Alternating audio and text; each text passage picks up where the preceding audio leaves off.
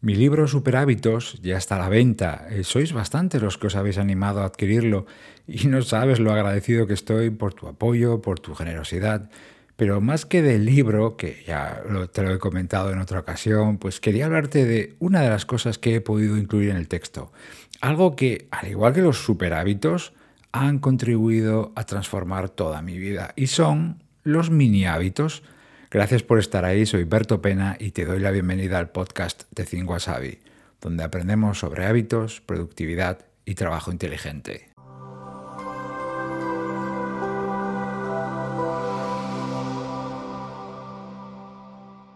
Uno de los mayores problemas a los que nos enfrentamos la mayoría de las personas es que aquellas personas interesadas, por supuesto, en cambiar, en mejorar, es que la mayoría tendemos a proponernos cambios grandes, incluso drásticos, en muy poco tiempo. Queremos cambiar, vale, pero queremos hacerlo ya. Eso no vale, porque esa impaciencia que es tan propia de nuestro estilo de vida, donde parece que prima lo instantáneo, pues realmente va en contra de la creación de hábitos que mayoritariamente exigen paciencia, regularidad y por encima de todo repetición. Y justamente hay un tipo de hábitos, los mini, que digamos que tienen menos tirón porque son menos llamativos, pero que a la vez son más fáciles de repetir y, atención, de asentar. Esta es la parte más importante del hábito, asentar, lo que eche raíces. Una de las quejas que más he recibido a lo largo, o que he escuchado a lo largo de los años, es lo difícil que es crear hábitos. Y no creo que sea así. Lo que es difícil es no saber qué pasos dar y hacerlo de cualquier manera, evidentemente, ¿no? Y uno de los puntos donde más fallamos es intentar hábitos probando cambios demasiado grandes o muy forzados o bien eh, querer alcanzar eso en muy poco tiempo. Em, probamos y queremos grandes hábitos en lugar de mini, hábitos. Conseguir lo que buscas dando pasos pequeños es una idea poderosísima, aunque mucha gente la desprecia porque, bueno, no suena muy ambicioso, ¿verdad? Ir dando pequeños pasos. O creen, o eso es lo que les parece a esas personas, que no les van a llevar a ese gran cambio que buscan. Y realmente se puede llegar muy lejos dando pasos pequeños. ¿no? Los mini hábitos están llenos de ventajas.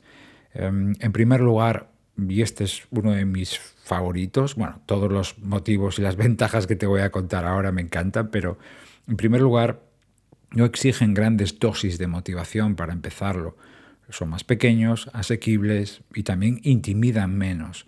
Y es que cuando solo tenemos un cambio grande en la cabeza, no paramos de darle vueltas ahí eh, y no terminamos de arrancar. Por ejemplo, necesito cambiar mi alimentación por completo. No tanto por el tema del peso, porque, sino porque mi alimentación afecta, por ejemplo, a mi estado de ánimo, eh, energía en el trabajo, capacidad de concentración. Evidentemente es un camino largo. Esto no se hace de la noche a la mañana, ¿verdad? Eh, y lo llevo dando vueltas incluso desde hace meses o puede que años. Pero quiero empezarlo, pero nunca arranco, no siempre lo dejo ahí. Fíjate, voy a transformarlo en un mini hábito. Bueno, pues de momento he empezado por cambiar radicalmente el postre de las cenas. Luego, por supuesto, ya vendrán otros cambios, ¿no? ¿Ves la diferencia entre gran hábito o cambio incluso de, de vida mediante hábitos versus un mini hábito? Segunda ventaja, su tamaño, su naturaleza o el tiempo que te piden, pues hace que el esfuerzo que tú tienes que hacer es, es mucho menor. Sin embargo, por toda lógica, ¿verdad? Los cambios mayores pues piden que ese esfuerzo sea mayor y además son las víctimas habituales de esa procrastinación. Por ejemplo, necesito empezar a hacer el ejercicio semanal de revisión y planificación de mis proyectos y tareas, ¿no? ese ejercicio que hemos hablado más de una vez en el podcast, que es tan, tan importante, ese punto de control semanal. Pero, pues chicos, muchas veces no encuentro tiempo o me da pereza porque lo veo que es mucho trabajo. Bueno, pues lo voy a convertir en un mini hábito. He empezado a hacer la revisión, pero solo de las tareas completadas de esa semana. Y pues me lleva poco más de cinco minutos. Luego, a medida me acostumbre a este, iré añadiendo otras cosas a ese ejercicio de revisión y a lo mejor en un mes o dos lo habré completado tal como lo quería originalmente.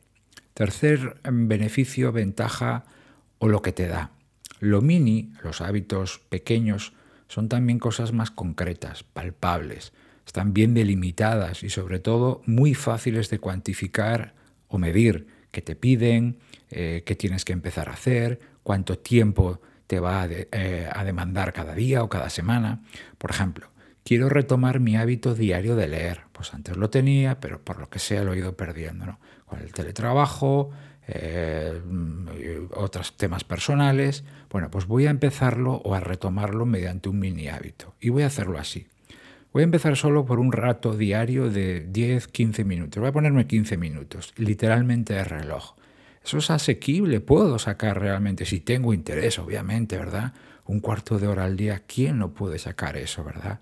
Y de esa manera puedes luego extenderlo, ¿no? Cuarto beneficio, ventaja. Te permiten conseguir victorias fáciles, llamémoslas así, a falta de otra palabra mejor, victorias fáciles, ¿no? Y esto evidentemente potencia tu motivación. Al ver que tú lo haces, aunque sea en pequeña escala, y todavía estés lejos de donde quieres ir, pero al, verte haciéndolo y sobre todo repitiéndolo, pues eso te anima a seguir, que es justamente lo que necesita ese hábito para consolidarse y para pasar al siguiente nivel o crecer en tamaño o en tiempo, etc. En contra, los cambios grandes, eh, pues que no conseguimos o que repetimos de manera irregular, pues generan frustración y pérdida de confianza. ¿Ves la diferencia? El mini hábito genera motivación y ánimo. El gran hábito que no consigo, que repito de manera poco frecuente o que me lo salto, pues eso genera frustración. Por ejemplo, nunca he logrado un sistema de tareas fiable en mi trabajo. No sé si porque soy muy caótica o porque no me hago a ninguno de estos sistemas o métodos que he probado. Sin embargo, he empezado por el detalle de las fechas, de poner fechas a, casi todo, ¿no? Y me está costando menos de lo que creía adaptarme a eso, ¿no?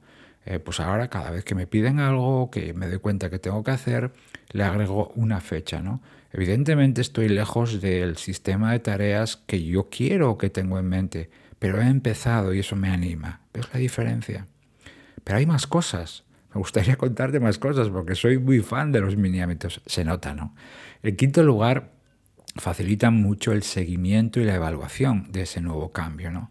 Es ah, eh, ah, un detalle esencial a la hora de evaluar eh, su evolución. ¿Lo he hecho? ¿No lo he hecho? ¿Dónde ha estado el fallo? Eh, ¿Lo he hecho pero de manera irregular? primero, lo pequeño, al ser más concreto y medible, pues es más fácilmente cuantificable y sobre todo Luego, cuando tienes que encontrar dónde ha estado el fallo, o la distracción, o ese elemento que te ha impedido repetirlo, lo pequeño, el hábito pequeño es más fácilmente identificable eso, ¿no? Por ejemplo, me había propuesto hacer un rato de meditación diaria de 15 minutos, ¿eh? solo 15.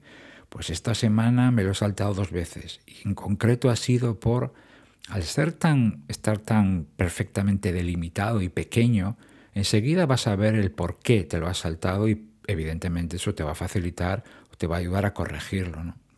Y el sexto, eh, podía seguir, pero tampoco te quiero quitar mucho más tiempo, pero el, sexto punto, y, este, atención porque es de los gordos, le he dejado el, el, postre para, para el mejor punto para el final, es muy fácil enlazar unos mini hábitos con otros que tú ya tengas.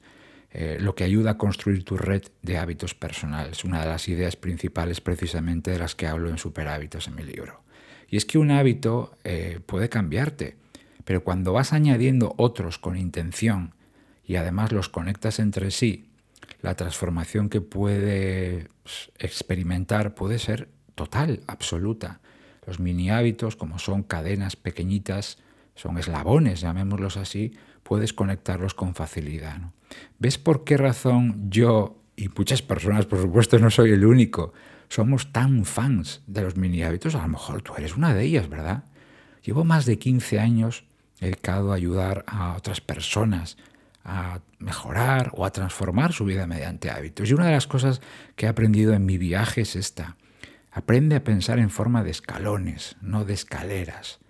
Mira toda la escalera del primer día, perfecto o piensa en ella de vez en cuando, genial.